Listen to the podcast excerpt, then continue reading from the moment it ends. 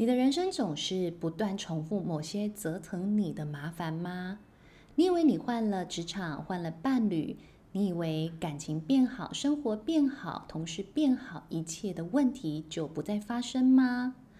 如果你常常觉得有好多事，为什么以前经历，现在又重复不断经历，那很有可能你正陷入某一种人生困境里头。你重复了某一些持续出现的人生课题，那你就要透过心理学的系统性探索，帮忙你摆脱这个缠斗多年的困扰喽。我们有规划了八个多数人最想要调整与转化的人生困境，分别是：你有没有常常觉得在讨好别人呐、常常在取悦别人呢？你有没有常常觉得自己有完美主义，经常过度苛求自己呢？你有没有觉得你有非常常年的自卑问题，一直觉得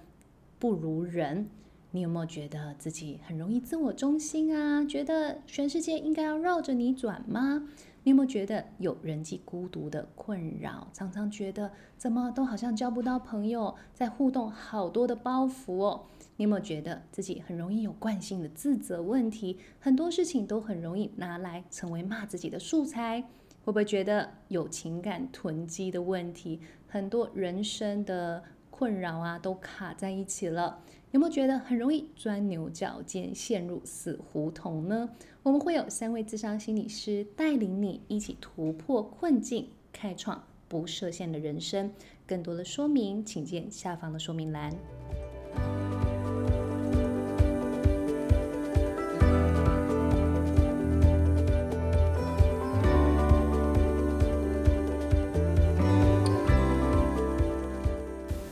Hello，你好，欢迎来到吴佩莹的心智宫殿。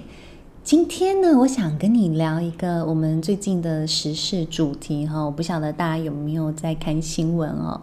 嗯，因为最近选举快到了哈，每当选举快到的时候，其实很多人都会开始出来战，好战各式各样的主题哈，包括战学历啦、战家世背景啦、战你的祖宗三代啦等等的。然后，其实有时候我们可以去思考的是，其实在这个战的过程当中啊，我们都会发出一道道的攻击哈，甚至我们会泼各种各式各样的水哈。那这个泼水的过程当中，其实说真的，在心理学我们就会说，它就是在一个贴标签的动作。然后有一些人，其实，在真的被贴上这样的标签之后，你就会发现，其实要花很长一段时间才可以好好的撕下这个标签。所以有时候，其实我们可以真的去思考的是，我们的我们每一个人其实都是选民。你在这个选民的位置上，你有没有办法很思路清晰的去看到这一些人被贴了什么样的标签？而这一些标签是不是真的正在影响你，在为自己的呃人生哈，在为自己的地区做出一个恰当的选择？我觉得这其实是很值得我们去思考的部分。因为其实你看选举现在也倒数两个月了，那最近的新闻也真的是很沸沸扬扬，从呃这一两个月前开始就林志坚的论文的风波。到这个高桥安博士论文抄袭的这整个疑云，然后甚至他在记者会上，他列出了自己的学历。那当然，我觉得他也有点被断章取义的。有人就讲到说，哦，就是他在里头就不慎就讲了一句话，就是哦，不是像什么中华大学夜间部哈，才要去做台大硕士灌水哈，这引发了这一连串的。歧视哈，学历歧视的这样子的争议，然后甚至呃，也许大家也有看到扣扣姐哈，资深媒体人，她去爆料蒋万安的身世，那甚至还扯出了那个前中国小姐这样子滚床单的事件哈。我觉得其实这整个过程哦，也许有些人会一直去。讲说为什么 NCC 没有出来制裁啦？啊，为什么有人可以这样子泼脏水？啊，可是我觉得这一些动作，我们能不能退后一步去看懂？好，不论他是不是一个政治的操作，不论他是不是在泼脏水，或或者是在毁损任何一个人的呃过去的事迹，或者是毁损呃他的呃某一个人的人格，好、这一些评论的话语一旦出来了之后，其实就是会容易渲染了民众的情绪，并且去影响这些选情。所以在心理学的观点里头，我们就要更看见的是这个泼洒的过程，其实它立刻对人贴上了一个标签。我们有没有注意到呢？啊，那这一些标签有时候真的就是别人丢过来的，就是镶嵌在某一些那个呃选举的政治人物身上，它带来的伤害其实可以是很深远的。好，那我们就可以来思考的一件事情是，贴标签这个动作，它究竟是不是一种人的本能呢？好，我们不论是贴标签也好，扣帽子也好，先入为主的。状态也好，是不是一个人的本能呢？好，你如果今天看到一个人，他抹着大红色的口红走进来，好，请问你第一眼看到他，你的感觉会是什么？好，其实我为什么要这样说哈？最重要是，我曾经也是在呃某一次上节目的过程当中哈，因为当时候疫情嘛，所以呃就是制作单位就会希望我们女来宾哈可以自己带一些底妆，并且能够涂上自己的口红哈，避免就是疫情当中就是有一个稍有不慎，大家又彼此传染这样子。然后那时候我就是呃蛮习惯饱和颜色比较高的口红，然后涂上去了之后呢。其实真的，呃，我自己感觉还 OK 嘛，因为我平时有时候是这样子的一个装扮的形式，然后结果到了电视上之后，哦，你就看到那个 YouTube 下面的留言，就会发现啊，天哪，这个吴老师怎么风尘味这么重？哦，你看，就是你看这个很多人对于这个大红色的口红，其实就会有一个很直接的标签的行为。好，那其实这个标签的行为，我我觉得它有。真的是各有利弊哦，我我们真的不用去，呃，每一次都要强调自己有多么的高尚，哈，多么的头脑清晰。其实有时候我们也会不自觉的在做贴标签这样的动作，好，包括我前阵子去录一个节目，其实觉得真的蛮有意思的。他就是讲说啊，我就是跟你不合，我们就磁场不合嘛，你就不是。那个 O 型的人，我就只想跟 O 型的人一起相处哈，我就只想要跟水象星座的人一起相处哈，我选择的朋友群哦都是水象星座的等等的，你看。这样子的一个分类分群的动作，他说真的也是一个贴标签的行为。那所以你去思考的是，其实贴标签它真的是有一个好处，就是让我们可以很快的了解跟分类哦，你到底是归属于哪一个族群的？好。呃，你是台湾人吗？好、还是你是哪一国人呢？哦，有没有每一次啊，你只要出国，哦，然后一问，哦，一听这个口音，诶，你台湾人哦，然后你是不是就有一种就是你是我这个族群的？哦哦哦，你不是台湾人哦，你看那条线是不是就画出来了？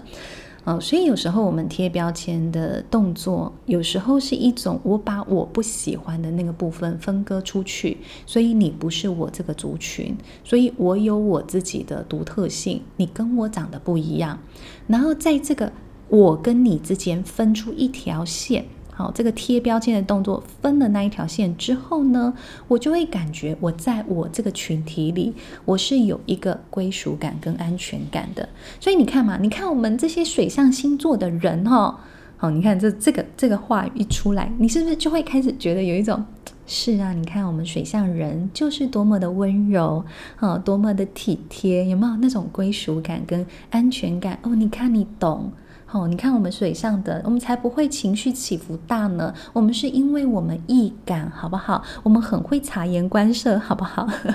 所以这就是一个我们在贴标签的过程当中，有时候它是一种自我保护的机制。哈，就是我们试图在让别人去搞清楚，说我跟你不同哦，我没有你这么糟糕哦。哈，你看你们什么不是水象的星座都很容易怎么样，很容易批判。别人呐、等等的哦，所以啊，有时候我常常会说哈，在职场上，我我常常遇到这样子的呃学员来跟我说，老师，我就觉得我很善良啊，那为什么这些人他常常要用这样子的方式对待别人？好，其实当有时候我们帮自己贴上一个“我很善良”的标签的时候，你知不知道你后面就有另外一个隐微的动作，就叫做跟你不同的人，他们很有可能都是不善良的。那请问善良的对照是什么？是不是就是 evil？是不是就是邪恶的？好，是不是就是可能吃人够够的？所以反而有时候特别去强调自己是善良的人的状况，哈，你其实有时候你要回头想一想的是，我真的是善良吗？那善良对我而言又是什么意思？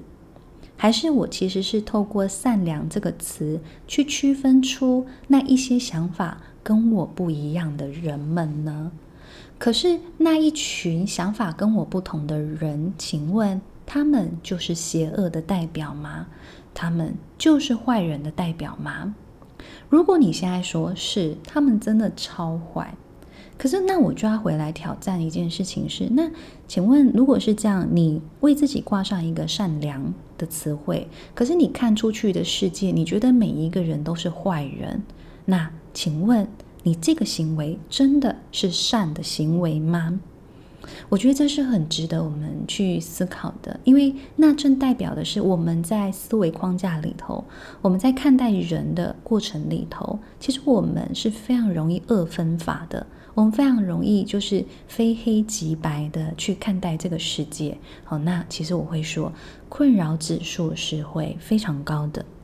所以一旦呢，我帮自己。贴了一个标签是我是善良的，而其他人不是。那这个最大最大的坏处一定会展现在我们跟人的相处里头，以及我们看待对方的角度里头。意思是我们很容易看到对方的某一个行为，就会更加确定说，对嘛？你看我就说你不善良。你看，你跟那个厂商这样子斤斤计较，跟那个厂商这样子杀价，你都知道现在通膨这么严重，大家那个物资短缺，哦，你还这样子去刁难别人，你就是不善良，有没有？这个东西就叫做肯正偏误，就是我看到了什么，我就认为你，哦，就是长这个样子，是不善良的行为。好，那可是可能其他的时候，他帮助了。其他的同事，哈，或其他同事心情不好的时候，他递了一杯饮料过去。哦，你你知道，我们大部分时间我们就会忽略这些讯息，哦，因为怎么样，他跟我原本所设定的他这个不善良人格的状态是不符合的，所以很有可能你就看不到。好，所以这个是一个我们呃人的本能，哈，或我们人在对于贴标签这件事情上，我们很习惯。出现的知觉状态，那我也会说，其实有非常多的呃政治人物或他背后操作的这个整个公关的团队哈，媒体团队其实是很了解人的这样子的一个人性跟心性，所以我们怎么样成为不被操控的人，是我们对于他们身上被贴的各式各样的标签。我们可以有意识的去略过这些标签，或穿透这些标签，尽可能的去看到这一些人他们过往的这些行为的事迹、哦政绩等等相关的东西。我觉得这会是一个更呃更中性的、更理性的状态，好，而不是很容易就被情绪煽动的状态。好，我常常会说，成年人最大的优势是什么？好，或者是读书人最大的优势哦。其实我在大学的时候，我印象好深刻，好深刻。我去修了一个那个呃文学院，好像是历史相关的课程，但是那个时候是在清大里头非常有名的一个历史教学相关的教授，我实在是。实在是一时想不起他的名字哈。如果大家有记得哈，你有就是在清大有听过这个，好像姓张吧，张老师。我实在记不起他名字，但是但是我 always 记得他讲过一句话，他就说：我们人为什么要念历史？好，或者再问第二句话是：我们人为什么要读书？好，然后你知道我们台下所有的同学就在等老师啊，你到底要不要讲答案？你就讲答案就好了嘛。然后我就在那边想很久，对呀，我们为什么要读书？常常小时候不都是在问为什么要读书？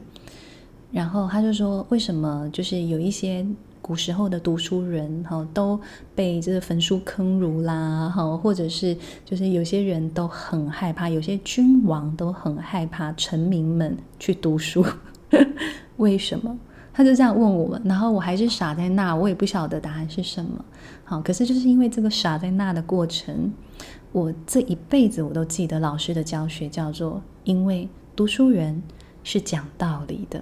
啊！我想说，哇塞，这么简单的一个答案，好，但是你知道吗？人生就长这样，越简单的事情是越难做到的。对啊，我们读了这些书，不就是要开始可以思考吗？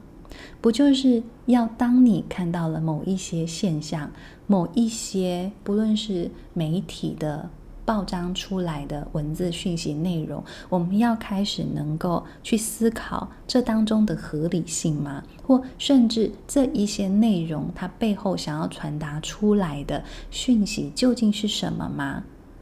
所以有时候我们可以真的回来问问自己：我有没有去呃实践了我们读书讲道理的这一个行为？好，那说来说去哈，我觉得。嗯、后面也跟大家聊聊哈。其实，嗯、我们贴人标签，真的有时候它就是一秒钟的事情，啊，可是它其实是非常难撕掉，而且它可能会带来后续的很多的影响，包括对人的伤害。好，那我曾经在那个蔡宇哲老师，他在那个哇塞心理学四十八个。超实用建议，让你从此告别卡卡人生。哈，这个格子外面出版的这样一本书，哈，它里头就聊到了非常著名的假病人实验哦，哦，就就他们不是真的，他们就是一个就是扮演的病人哈。在一九七二年的时候，史丹佛大学的呃罗森汉哈，就是 David Rosenhan。教授他找来了八个人来假扮病人，那他们的身份分别是学生、儿科医生、精神病学家、画家、家庭主妇跟三位心理学家。哈，那这个八个病人呢，都跟精神科医生说自己有非常严重的幻听，哈，实际上他们并没有。好，他们反正就假扮的嘛。好，但其他所有的言行举止都是非常正常的哦。好，那这些假病人的行为也都很正常，也不再出现任何幻听的症状。好，但却没有一个假病人被医院里头的医护人员识破，说啊，你们是假扮的啦，啊，你们赶快收一收啊，可以出去了，这样可以出院了。好，这些当这些假病人被贴上了精神病患的标签之后，在假病人他们要求要出院的时候，医护人员就会认为：哎，你们是这样病情发作了，是不是？好，是不是你们加剧了？好，是不是药效不够？所以你们急着要离开这个地方，哈，就会不准他们出院，反而会要求他们继续住院治疗。好，所以你去看，这就是我们一个标签，它可以这么深的去影响一个人的认知框架，就会认为说，你就是因为这样子的疾病住进来的情况下，好，他就再也难以去信任你后续你自己的康复状态。我曾经在成为咨商师之前，我看过一篇文章，我觉得那一篇文章非常的发我深省哦。他其实在讲的是一个长期接受心理治疗的一个呃案主，然后他在长期接受心理治疗之后，他其实就觉得在这个治疗的过程当中，他被很大的帮忙了，然后不论是在心智的稳定度、情绪的稳定度，都有很多很多的成长。然后他就开始就会跟他的那个心理师说他。呃，做了很多的 study，他很想要成为一个心理治疗师，然后他自己呃也看了很多书，然后收集很多资料，然后接下来可能就会准备去考什么样的一个科系，什么样的研究所。他就说，他看着他的心理师，那个表情依旧是温和的，但他就会感受到的是，这个治疗师并没有一个给他明确的肯定跟鼓励，说：“哇，太好了！我觉得你找到你人生的目标是一件很棒的事。”他感受到一个非常明确的东西，是他的心理师有一个非常隐约的否决的讯息，就是会觉得说：“你曾经在这个生命里是如此破碎过。”你怎么会想着要去帮忙别人呢？我就看着这个案主，他后来这整个心路历程，其实我那时候体悟非常的深，就是有时候他他真的是一个我们呃，身为助人工作者很很需要时时去提醒的是，对。的确，有些人他们的生命处在一个极度陷落的状态，他们的心灵有那么一度是非常的破碎，他们的经验、他们的感官、他们整个世界，也许在那一度是崩塌的情况。那在那一刻，我们可能会就是为他做了一个评估跟诊断，是哦，对，他现在有什么什么疾病。可是有时候是当这一些疾病的诊断。贴上去了之后，他会不会需要花非常久的时间把它撕下来？好，他会不会也真的就影响了这一个呃助人工作者或医疗工作人员看待对方的角度是：哦，你就是曾经生过这个病，好，就像是你是一个有前科的人一样，哦，你有过这样子的犯罪事实，所以你未来的人生大概。哦，就你也不要想着多么飞黄腾达了，好像就是有一种被这样子注定的感觉。那我觉得那一篇文章其实也很励志的是，这一个呃，就是曾经他的生命里头经历过被性侵的事件，哈，他是一个受害者，但他后来其实就也拿到了自己的心理师执照，他也开始去做助人相关的工作，但是。我觉得他写这篇文章，我觉得是极其成熟的一件事情是。是他这篇文章，他其实没有要指责任何人，他其实就是一个想要在进行一个自我肯正的过程。是是的，我想做，我做得到，即便我生命的过往曾经陷落过，而我并没有因为被这个标签标注了我的人生之后，我的人生就此被打败了，所以。我觉得我们每一个人的内在都有很多的智慧，很多的力量。我们能不能学习不被某一个标签给注定，其实是一个很值得思考的。那我们也同样的，能不能不被别人可能身上的某一个标签给，就是框架住我对他的认识？好，这是一个非常重要的过程。所以，其实，在我们心理治疗的领域里头，我们常常也会有很多人都会去希望说，我们可不可以把那个 DSM-5 给就是隔除掉，可不可以不要再用任何的病理诊断？好，但是其实大家一定都会有不同的说法出来，是其实这一些病理的诊断，它还是一个我们理解人的框架。可是最重要的是，我们能不能带着这样一个理解人的框架的过程当中，但是去看见每一个人的生命体里有各式各样的可能性？我觉得这才是一个更重要的状态。所以我，我自己常常在做心理治疗的过程里头，我的确看到了案主身上有某一些哦，你说嘛，哈，有焦虑症，有忧郁症。啊，或者是他可能也有人格的疾患等等的，是有时候我可能会稍微告诉他说，诶，对，你稍微还是要注意一下你这些症状哈。那你这些症状，如果他真的持续发作的情况下，我还是会建议你还是要去身心科，啊，你去让自己的情绪来到一个平稳度，啊。但是我通常呢，当然在我们的工作本来就有这样的限制，是我们是不能给诊断的，我们也不能开药。好，那通常我在，因为我有不下诊断的自由，所以我就可以去看到是他生命里可能有一个非常长期的创伤经验正在影响着他，使他没有这么大的情绪自由度去为自己发声。而当我愿意用这个角度去理解他的时候，他其实也就有机会用不同的眼光来认识自己了。所以我们讲了贴标签这件事情啊，如果你想问，那我如果被贴标签了，我该怎么办呢？我从小呢，可能就会有人说啊，你就笨，啊，你就女生，啊，你就成绩差，啊，你就怎么样怎么样等等的。好，怎么办？其实我们就好好的检视我们自己身上有哪些标签，同时你要开始问自己，哎，你是不是也认同了这个标签呢？如果你不认同，你可不可以练习把这个标签给撕下来，甚至让这个标签是可以悬置？好，就是我知道它在那边，可是它没有沾染在我身上。这种我们可以在心理上做这样子的操作，或者是我们可以有意识的为自己贴上了我们喜欢的标签。好，就像我以前常会说啊，就是呃。很容易有情绪啦，就是我我小时候其实真的啊、情绪很丰沛嘛，所以有时候就会说哦，我就是脾气很差啦等等的。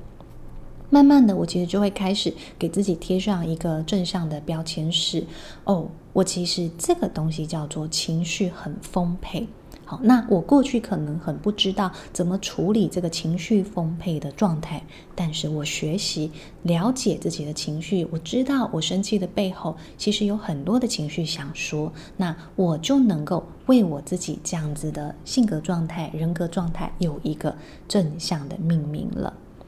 好啊，好，我想其实很重要的，我们今天从标签的这个主题着手去讨论哈。其实我们就是要提醒自己哈，标签真的非常容易带来情绪的唤起哈。那标签其实是很有影响力的一件事情，所以我们都要很有意识的看待这件事情哈。那当然，我们要提醒自己。我们的大脑其实是认知很有限的，哈，意思我们脑容量是有限的，哈，所以我们很容易去相信我们相信的东西，我们很容易去看不见我们不想看到的东西，哈，非常的容易，好，所以特别是在面对人生重大的抉抉择啦，哈，选择啦，或者是我们在面对选举这件事情，都很想要好好提醒大家，哈，要记得。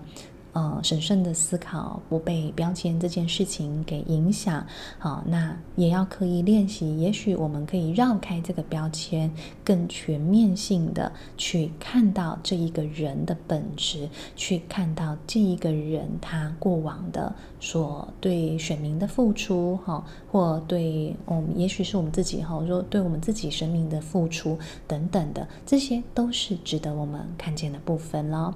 好啊，我想这一。集的内容啊、聊到了选举，好，聊到了媒体，好，聊到了这样子贴标签的状态。希望这些内容对大家有帮助喽。如果你喜欢我的 podcast，欢迎五星留言，哈，也欢迎你们可以请 Chloe 喝咖啡喽。那我们下次见喽，大家拜拜。